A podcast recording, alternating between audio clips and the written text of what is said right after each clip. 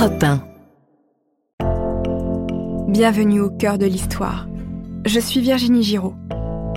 Dans l'épisode précédent, Robert Oppenheimer, physicien génial et charismatique, a été choisi par le général Leslie Groves pour piloter le projet Manhattan, dont la mission est de fabriquer la première bombe atomique de l'histoire pour les États-Unis. Mais Oppenheimer est tourmenté. Il est à la fois grisé par la recherche scientifique et effrayé par le potentiel destructeur de ses découvertes. Il est aussi étroitement surveillé par le FBI pour ses accointances avec des communistes. Épisode 2 Le prix de la gloire.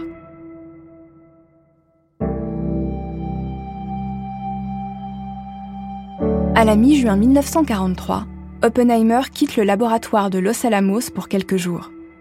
Son amour de jeunesse, Jean Tatlock, souhaite le revoir et il se précipite dans ses bras. La militante communiste, rongée par une lourde dépression, lui annonce qu'elle l'aime toujours. Après une nuit avec elle, il rentre au Nouveau-Mexique où il poursuit ses travaux sur la bombe atomique. Deux ans plus tard, en mai 1945, l'Allemagne se rend. La guerre se termine avant la fin de la course à l'armement nucléaire. Les yeux bleus d'Oppenheimer semblent assombris par des tempêtes intérieures. Il n'est pas certain qu'il soit nécessaire de poursuivre le projet Manhattan. Il ne souhaite pas créer des armes destructrices pour de futures guerres. Mais le Pentagone n'est pas de son avis. Et puis, leurs recherches sont sur le point d'aboutir. Il faut aller jusqu'au bout. Les physiciens appellent leurs bons des gadgets et désormais, l'un de ces gadgets est prêt à être testé.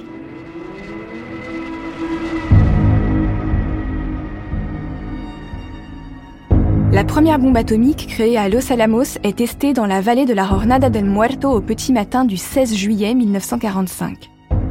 Elle explose à 5h29, en semant la mort et la désolation dans un rayon de 160 km. Oppenheimer est ravi par son succès technique et dévasté par le potentiel meurtrier de son arme. Ses collaborateurs témoignent de son apparence stoïque au moment de l'essai Trinity. Ça a marché, murmure-t-il. Mais en son fort intérieur, il se récite la prophétie de Krishna dans le Bhagavad Gita comme il le confessera bien plus tard lors d'une interview. Je suis devenu la mort, le destructeur des mondes. Quelques jours plus tard, Oppenheimer assiste à une réunion de défense top secrète avec le président des États-Unis et le général Leslie Groves. Il est question de forcer le Japon à se rendre et de venger l'humiliation de Pearl Harbor. Pour cela, les États-Unis largueront deux bombes sur des sites stratégiques, des villes liées à l'histoire glorieuse du Japon. Les bombes tueront des civils et mineront le moral de tout le pays mettant fin à l'effort de guerre. Pour le physicien, cette réunion est une torture. Il ne veut pas avoir des morts sur la conscience, mais refuse de s'opposer à la décision du gouvernement en raison de ses valeurs, loyauté et patriotisme. Il exprime tout de même ses réticences malgré la volonté du président Truman.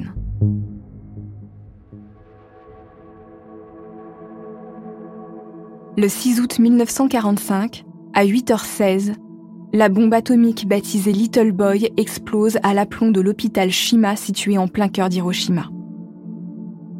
Cette ogive contient 64 kg d'uranium-235, dont seulement 700 grammes entrent en fission, c'est-à-dire 1,1%. La puissance de son explosion est comparable à près de 15 kilotonnes de TNT. Le centre de la ville est soufflé, 70 000 personnes meurent sur le coup dans un rayon de 12 km. Une bulle de gaz incandescent produit une onde de choc qui brûle les personnes situées au-delà de cette zone. Des vents entre 300 et 800 km/h balayent tout sur leur passage. Alors que le champignon atomique s'élève dans le ciel, des incendies se déclenchent sur des dizaines de kilomètres. Puis, les poussières radioactives se mettent à voler et retombe au sol, plaqué par une pluie noire et grasse qui pollue les eaux et la terre. Le véritable enfer ne fait que commencer pour les survivants. Une partie de l'équipage de l'Enolagay, l'avion qui a largué les bombes, est pris de remords face à la puissance inédite de la déflagration. Des remords vite étouffés par leur patriotisme et leurs collègues.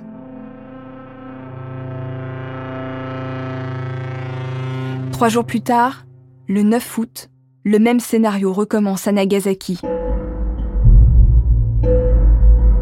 La bombe Fatman est encore plus puissante.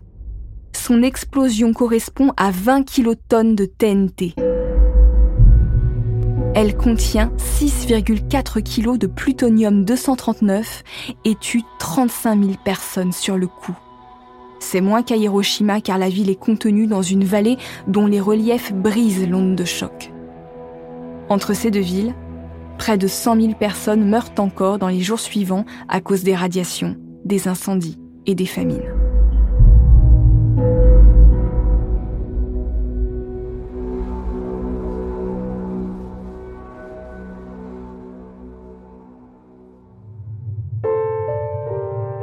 Aux États-Unis, Robert Oppenheimer est devenu un homme triste. Il a perdu sa faconde et son charisme. La culpabilité est un poison qui le ronge de l'intérieur. Lors d'un rendez-vous avec le président Truman, il se plaint d'avoir du sang sur les mains. Celui-ci se met en colère parce que le bombardement, c'était sa décision à lui. Il refuse de revoir Oppenheimer à la Maison Blanche et il qualifie désormais le chercheur de Cry Baby Scientist, de pleurnichard scientifique. Oppenheimer demande à quitter la direction scientifique du projet Manhattan. Il a rempli la mission pour laquelle il avait été recruté. Le 16 octobre 1945, il est remplacé par le physicien Norris Bradbury. Le pacte de Faust est consommé. Oppenheimer a vendu son âme au diable pour être un scientifique célèbre. Il fait la une de tous les journaux, il est reçu dans tous les médias, mais le cœur n'y est pas. Le prix de sa célébrité est trop cher à payer et pourtant toutes les universités d'Amérique lui font un pont d'or. Il enseigne à nouveau à Caltech et à Berkeley. L'année suivante, en 1946, le gouvernement américain crée la Commission de l'énergie atomique chargée de fabriquer l'armement nucléaire et Oppenheimer reçoit la médaille du mérite pour son action pendant la guerre. Il continue de donner des conseils au ministère de la Défense et prend la présidence du comité consultatif général de la Commission.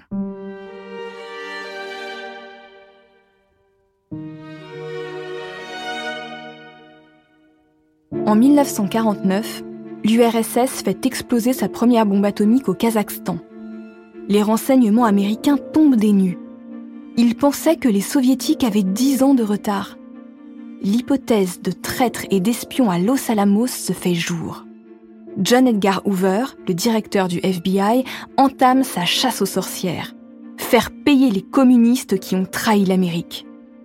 Son action vengeresse est encouragée par le sénateur Joseph McCarthy élu en 1950. Cette période de quatre ans qu'on appelle le McCarthyisme se caractérise par une lutte intérieure contre le communisme aux États-Unis dans le cadre de la guerre froide le pays est en pleine peur rouge. Elisabeth Zarubina, l'amie espionne de Kitty Oppenheimer, est rentrée en URSS dès l'année 1944 et ne travaille plus pour le KGB. Mais elle avait pris soin de placer de nombreux agents dans le projet Manhattan pour servir de fusible et protéger Oppenheimer. Si celui-ci venait à être soupçonné de trahison, l'identité des agents sous couverture serait révélée. Parmi les espions russes, il y a le physicien Klaus Fuchs. En 1950, cet Allemand est condamné à 9 ans de prison pour avoir divulgué des secrets sur la bombe atomique. Issu d'une famille anti-nazie, il avait intégré le Parti communiste dès les années 1930 et était probablement devenu un des agents dormants de Zarubina avant de partir en mission en intégrant Los Alamos.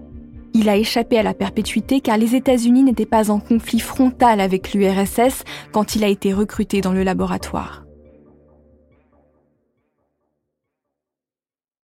Donner quelques espions n'est pas suffisant pour protéger parfaitement Oppenheimer qui est suspecté d'être un agent soviétique par certains de ses anciens collaborateurs. Le FBI n'arrive pas à prouver qu'il est un véritable communiste et encore moins un espion mais ils ont suffisamment de doutes pour suspendre ses habilitations secret défense. En 1954, le FBI lui fait subir une audition de sécurité qui doit permettre de déterminer s'il peut, oui ou non, garder ses autorisations à connaître des secrets militaires. Ce n'est pas la première fois que le FBI confronte Oppenheimer, qui avait déjà livré de son plein gré, et dans l'espoir de prouver sa loyauté, des noms de communistes dans son entourage, comme celui du professeur Chevalier, un de ses amis spécialisés en littérature française. Mais Oppenheimer vit cette audition comme une infamie.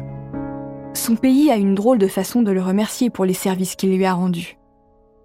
Écœuré, il regarde le FBI fouiller dans sa vie privée et professionnelle le comité d'audition lui demande de parler de sa visite à la communiste Jean Tatlock, son ancienne amante, en 1943.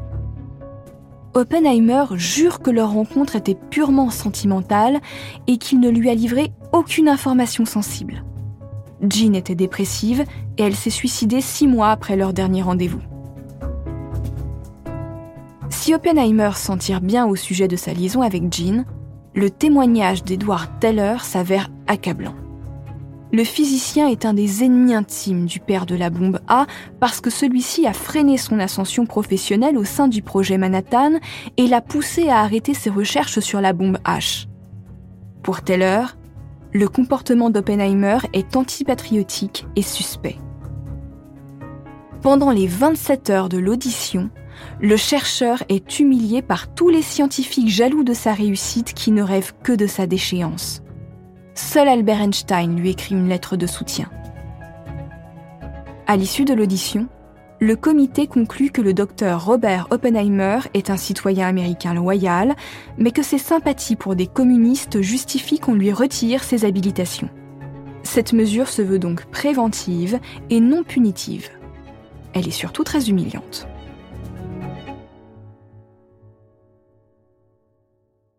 Dans l'ambiance de terreur rouge du macartisme, la déchéance d'Oppenheimer est le symbole du triomphe d'une Amérique débordante d'armes nucléaires. Elle en possède déjà 300 en réserve à cette date. Or, le chef du projet Manhattan véhicule publiquement un discours incitant à la prudence à l'encontre de la prolifération de ses armes. C'est cette voie mesurée que la partie la plus belliqueuse de l'Amérique a voulu faire taire.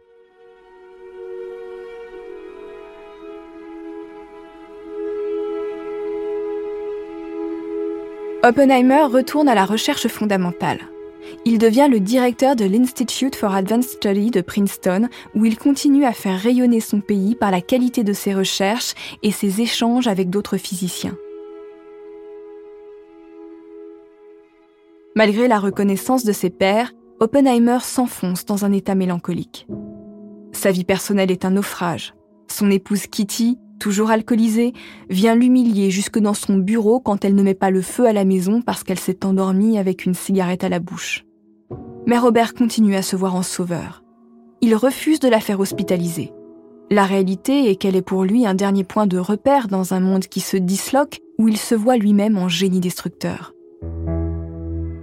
Ironie du sort, en 1963, le département de l'énergie des États-Unis décide de le distinguer pour ses travaux de recherche. Le président Lyndon Johnson lui remet le prix Fermi, du nom du physicien italien nobelisé qui avait travaillé avec lui sur le projet Manhattan. Son vieil ennemi, Edward Teller, avait été primé l'année précédente. Il est naturellement présent à la remise du prix d'Oppenheimer et devant la foule, il vient lui serrer la main pour le féliciter lui, l'homme qui, par jalousie, a participé à son éloignement du gouvernement. Quant à lui, Oppenheimer est un homme brisé, mais il est toujours très impliqué dans la recherche internationale. Il préside le congrès Solvay en 1964. Chaque année, l'événement rassemble les plus grands physiciens et chimistes du monde pour comparer leurs recherches et faire avancer la science. L'année suivante, Oppenheimer se voit diagnostiquer un cancer de la gorge. Il paie le prix de ces longues années où la cigarette a été sa compagne de chaque instant. Il meurt à Princeton le 18 février 1967. Le Faust de l'énergie nucléaire a définitivement rejoint les enfers.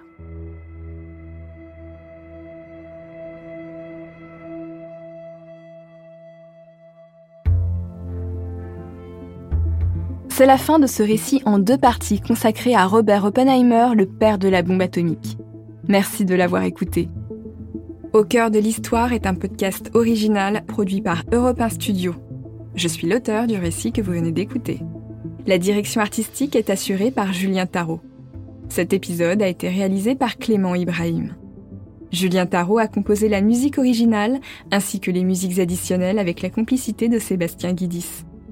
Kelly Decroix est chargée de la communication et Héloïse Bertil de la diffusion.